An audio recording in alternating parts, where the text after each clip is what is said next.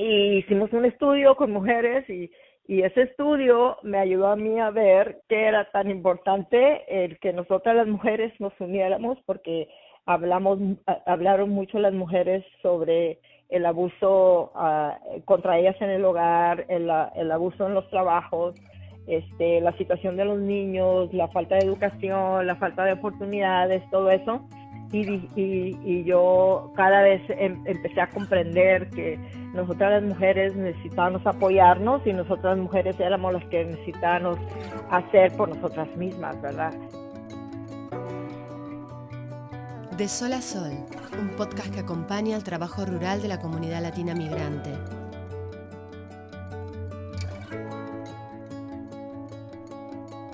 Bienvenidos a un nuevo episodio del podcast Enlace Latino en sí. Episodio número 6. Somos campesinas. En los campos de Estados Unidos, las mujeres trabajadoras rurales son muchas, en su mayoría de origen latino, hijas de padres y madres campesinas, migrantes infantiles que vivieron su vida en el campo, o mujeres que llegaron a la cosecha de grandes para encontrar un presente mejor y ayudar a sus familias. En este episodio hablamos con tres mujeres trabajadoras rurales. Dos de ellas han pasado su vida en la cosecha y hoy están unidas, luchando por los derechos de la mujer, en contra de la violencia y el acoso sexual y por condiciones de trabajo dignas. También charlamos con una mujer que recién comienza en la pizca de la mora, aquí en las montañas Apalaches de Carolina del Norte. Aquel episodio. Los números son duros. Nueve de cada diez mujeres trabajadoras rurales en Estados Unidos sufrieron al menos una vez en su vida acoso sexual, según un estudio realizado por la Alianza Nacional de Campesinas. Elvira Carvajal y Mili Treviño Saucedo son dirigentes de la Alianza, primera organización sindical que aboga por los derechos de las mujeres trabajadoras rurales. Milly trabajó en el campo desde los ocho años. Fue de estado a estado junto a sus padres y nueve hermanos, siguiendo la ruta de la cosecha. Siempre se destacó por pelear por los derechos de los campesinos, pero las cosas eran más difíciles para ella, siendo mujer, trabajadora rural y activista.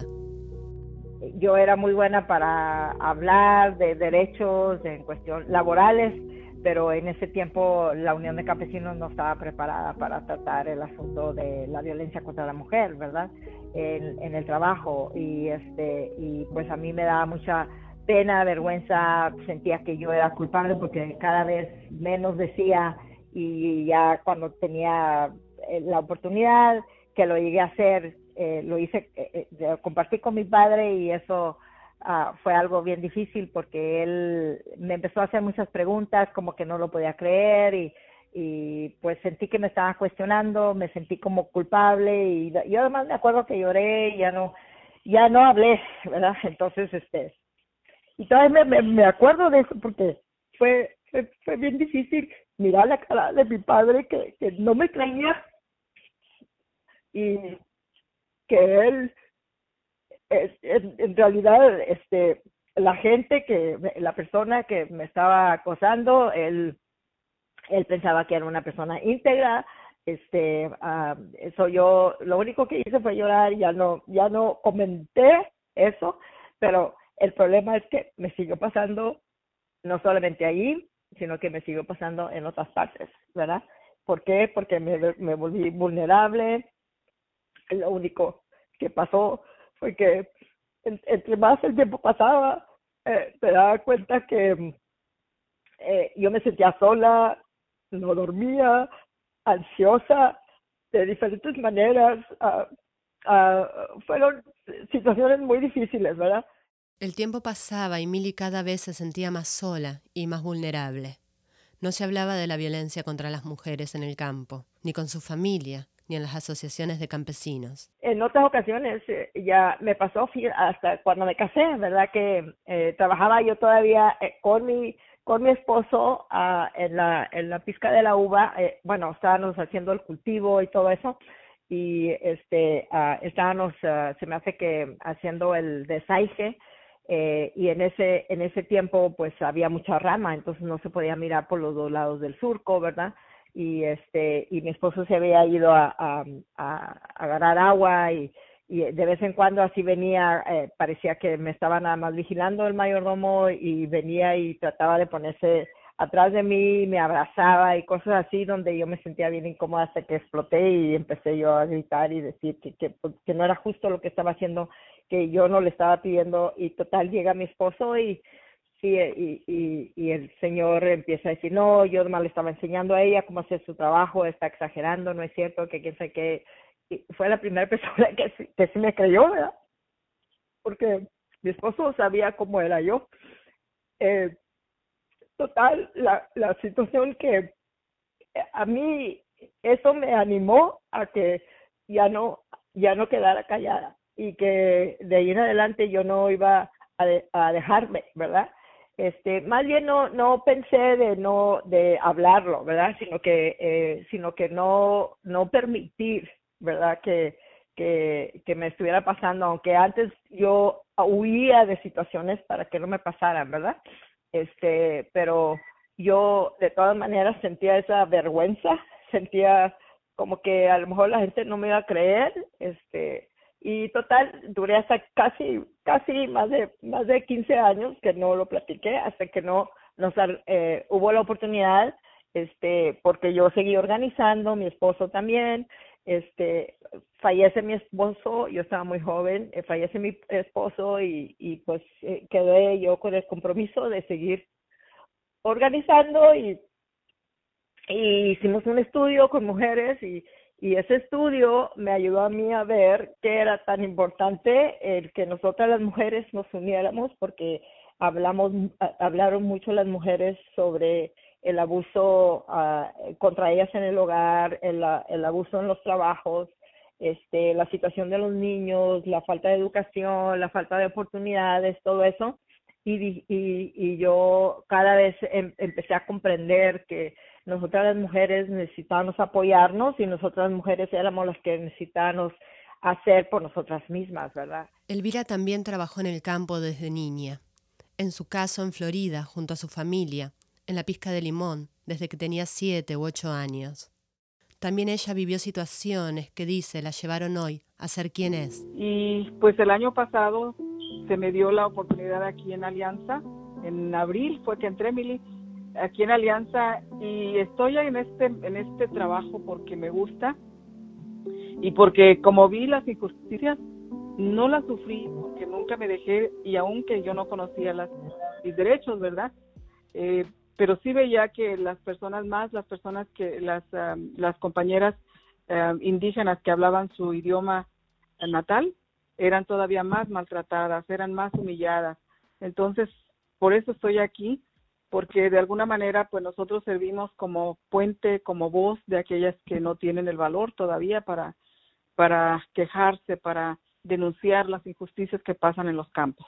No existen demasiados datos sobre la situación de las mujeres que trabajan en los campos de Estados Unidos, mucho menos de sus necesidades. ¿Se respetan sus derechos? Le preguntamos a Mili y esto nos contaba.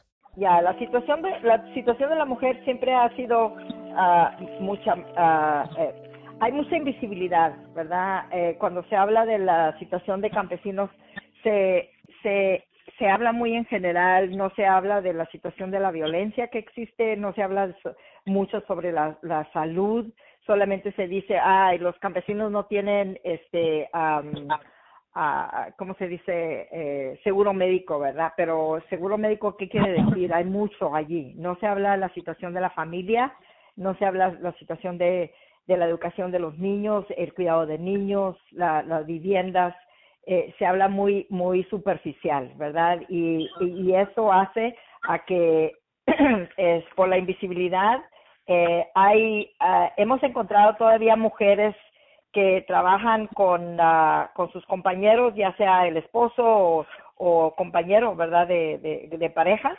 este que eh, y eso se yo lo encontré mucho en estudios que hicimos este con el Southern Poverty Law Center y Human Rights Watch eh, cuando yo ayudé a hacer entrevistas, encontré que había mujeres trabajando con sus compañeros, pero usando el seguro social nada más que traía el compañero. Aunque los dos fueran indocumentados o nada más él fuera documentado, el, eh, trabajando con lo que le dicen el, el piece rate, ¿verdad? El, por, por pieza, ¿verdad? ¿Por qué? Porque en veces la compañía decía nada más quiero tanta gente, eh, entonces se enseñaban nada más ciertos este, números de seguro social y pero el, el, el mayordomo o mayordoma, pero en mayoría mayordomo eh, invitaba a, a que permitía que fueran los dos porque así se enseñaba que estaban haciendo más más este eh, ganancia verdad este pero era nada más para un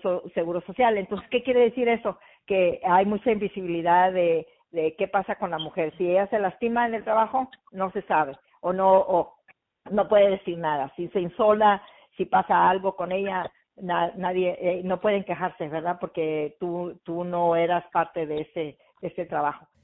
No se conoce el número de las mujeres rurales en Estados Unidos. Diferentes informes estiman que hay entre 2 a 3 millones de trabajadores del campo y que al menos el 22%, cerca de 500.000, son mujeres.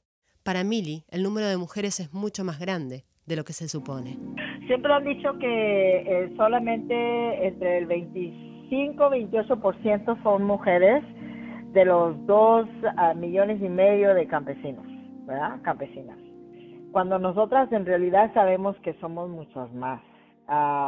este, ese, ese porcentaje yo sé que porque han venido muchísimo varón eh, que viene solo, ¿verdad? Pero muchas mujeres han, se han venido con sus familias, muchas mujeres han, han, han seguido tratando de buscar a su compañero que eh, porque las dejaron con su familia y por eh, la situación del destino que si llegan o no llegan o cuando llegan eh, muchísimas cosas están pasando verdad pero este ha habido más mujeres pero yo voy a nosotros vamos siempre a retar que hay más de ese 28% que dicen que que son que somos campesinas ¿por qué? porque eh, lo que acabo de decir, muchísimas mujeres todavía trabajan con el seguro social de alguien más, eh, al momento que está trabajando con, están trabajando a la par y solamente el, el seguro social del varón se, se pronuncia. Las injusticias y la violencia que sufren las mujeres se agrava al no ser reconocidas. El acoso sexual es común en los campos hemos encontrado antes de, desde mucho antes, hace mucho tiempo, ¿verdad? Cuando yo te digo que apenas yo empecé a hablar sobre el, el, problema del acoso, a través de los años hemos encontrado desde los noventas que, eh, porque lo empezamos a hablar más, ¿verdad? Cada vez que hablábamos de esto, encontrábamos que nueve de diez mujeres habían sido acosadas, nueve de diez mujeres, y todavía existe ese problema muy grave. Este, ¿Por qué? Porque el gobierno no no le está tomando la misma. aquí en California hay esa, existen leyes que se que hemos tratado de empujar aquí en, eh, con la organización que, que, que fundamos.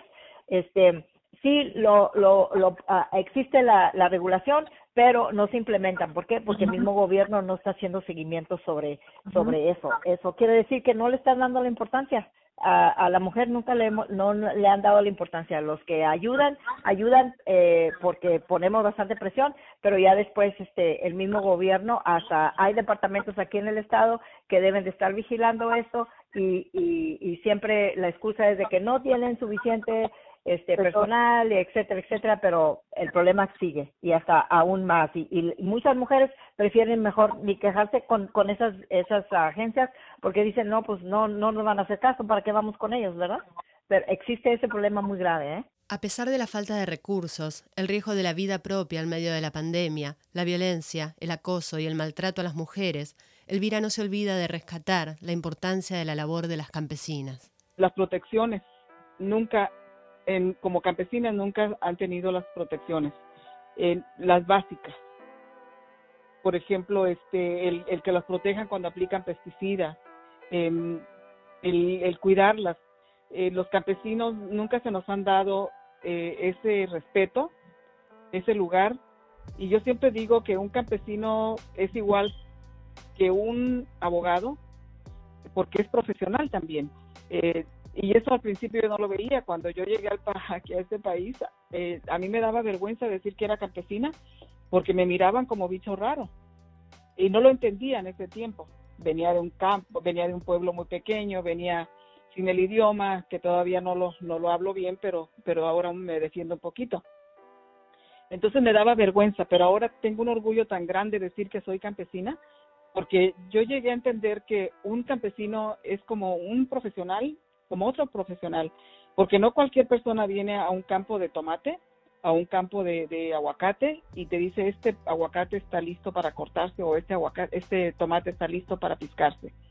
Entonces, un campesino te puede decir, hoy, eh, hoy va a estar un día bueno para trabajar. Te puede identificar las plagas, aunque no es un agrónomo. Entonces, esa sabiduría que, que traemos, eh, poquita o mucha, este, la traemos, es una sabiduría ancestral. Compartimos el mensaje de la Alianza Nacional de Campesinas. Si eres una trabajadora agrícola, si eres inmigrante, tengas o no papeles y sufres acoso sexual en el trabajo o cualquier forma de violencia de género, contactalas. Ok, donde estén, que traten de buscar una casa de refugio, donde estén, ¿verdad? A, la vez pueden tratar de contactarnos. Nosotros tenemos nuestras redes sociales. Eh, estamos en Facebook, búsquenos en Alianza Nacional de Campesinas.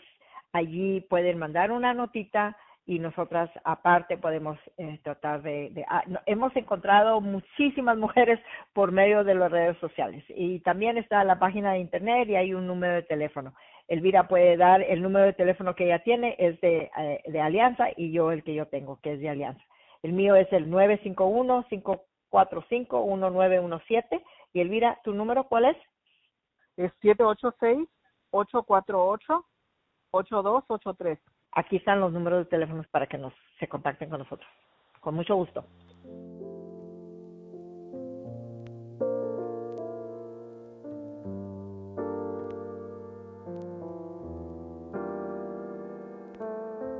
Las mujeres campesinas también deben ocuparse de sus hijos e hijas mientras están en el campo. Hablamos con una trabajadora de la mora del condado de Henderson, en Carolina del Norte. Hola, buenas tardes. Mi nombre es Yamilet. Trabajo en el campo, en la pizca de la mora. Como mujer se me hace difícil en el aspecto de mm, levantar mis niños, pues hay que trabajar en el sol. Si hay lluvia, también con la lluvia. Yamilet es de Honduras. Tiene 30 años y tres hijos. Su hija mayor tiene 13 años y vive en su país natal y sus hijos más chiquitos tienen cuatro años uno y cuatro meses el otro. Cuando uno viene a este país, pues mm, eh, tal vez algunas personas se las dicen diferente a uno y, y la realidad es otra, se sufre mucho. Eh, terminé la temporada de la pizca de mora y este año me volvieron a llamar porque les gustó cómo fue mi trabajo y aquí estoy otra vez pistando mora. Eh, y la verdad, como le digo, fue una experiencia, eh, al comienzo no fue muy bonita porque nunca lo había hecho. Siempre, pues, en Honduras trabajé este, de mi carrera. Soy bachiller en computación. Eh, me gradué de bachiller en computación en, en Honduras. Y y la verdad pues eh, el estudio de ella pues no me sirve nada aquí eh, sí no le voy a decir si me sé defender pero en el aspecto pues eh, uno busca el trabajo donde sea accesible por los niños todos los días Yamilet se levanta a las cuatro y media de la mañana para preparar a sus niños y dejarlos al cuidado de una niñera. Se sufre, se sufre en el sentido de que cuando uno nunca ha trabajado en, en, la, en el campo, porque son experiencias de que pues uno tiene que, que decidir si, si trabajar, porque hay que ayudar a las familias en, en, nuestro país por, por tanta cosa que está pasando, no, no hay un empleo, este pues yo tengo mi familia allá, mi mamá, mi papá y mi hermana entonces, pues eh, hay que ayudarse económicamente. Aunque ahorita pues ha sido ha sido un poco difícil porque eh, no hay mucho trabajo. No hay mucho trabajo en, en el aspecto de que trabaja pocas horas por la lluvia y también por lo de el COVID-19 está afectando mucho. Más que todo a uno que es este mamá, le afecta mucho en el aspecto con los niños. Porque no son todas las personas que las quieren cuidar. Están cobrando más de dinero, pues uno tiene que trabajar un poquito más. Yamilet trabaja entre 12 y 13 horas por día y cosecha unas 20 cajas de mora.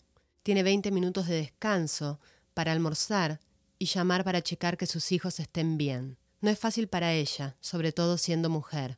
Sí, uno, uno se encuentra con personas buenas, eh, personas malas, en el aspecto de que, este, porque uno es mujer y, viene empezando, los que ya tienen más experiencia, pues eh, lo quieren tomar de menos a uno, porque a mí me pasó el año pasado. Eh, incluso le hacen bullying, se ríen de uno en el aspecto de que porque uno no puede hacer las cosas como lo han hecho las otras personas, eh, se sufre, se sufre en ese aspecto. Eh, en la, tal vez encuentro una víbora, a cuando yo le tengo pavor a eso, eh, se trabaja con, con asadón, con machete, algo como le dije, no tenía esa experiencia y fue muy difícil para mí. Y teniendo hijos y una familia en Honduras a la que apoyar. Llego a la casa, salgo a las siete y media, ocho para poder tratar de, de hacer algo porque pues tengo que pagar este 20 dólares por cada niño diario entonces para para sacar un poco que me quede algo pues tengo que trabajar de 7 de la mañana a 8 de la noche para poder hacer algo, para poder cubrir los gastos de mi otra hija, porque está estudiando, eh, ayudar a mi familia. Es difícil, no es fácil cuando hay los, los niños pequeños, no es fácil. Esto fue de Sol a Sol, episodio número 6. Dedicamos este episodio a todas las mujeres que trabajan en los campos, que cuidan de sus familias y se esfuerzan por hacer del mundo un lugar más justo. Las admiramos, las apoyamos, acompañamos su lucha. Pueden comunicarse con nosotros para dejarnos sus consultas o dudas y trataremos de responderlas en el podcast. Mándanos tu pregunta por WhatsApp al 919-520-5159.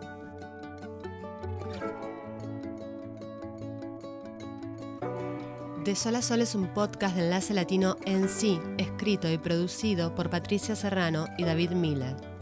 La dirección y producción ejecutiva es de Paola Jaramillo y Walter Gómez. Nos acompañan Raúl Ramos y Paula Schogler.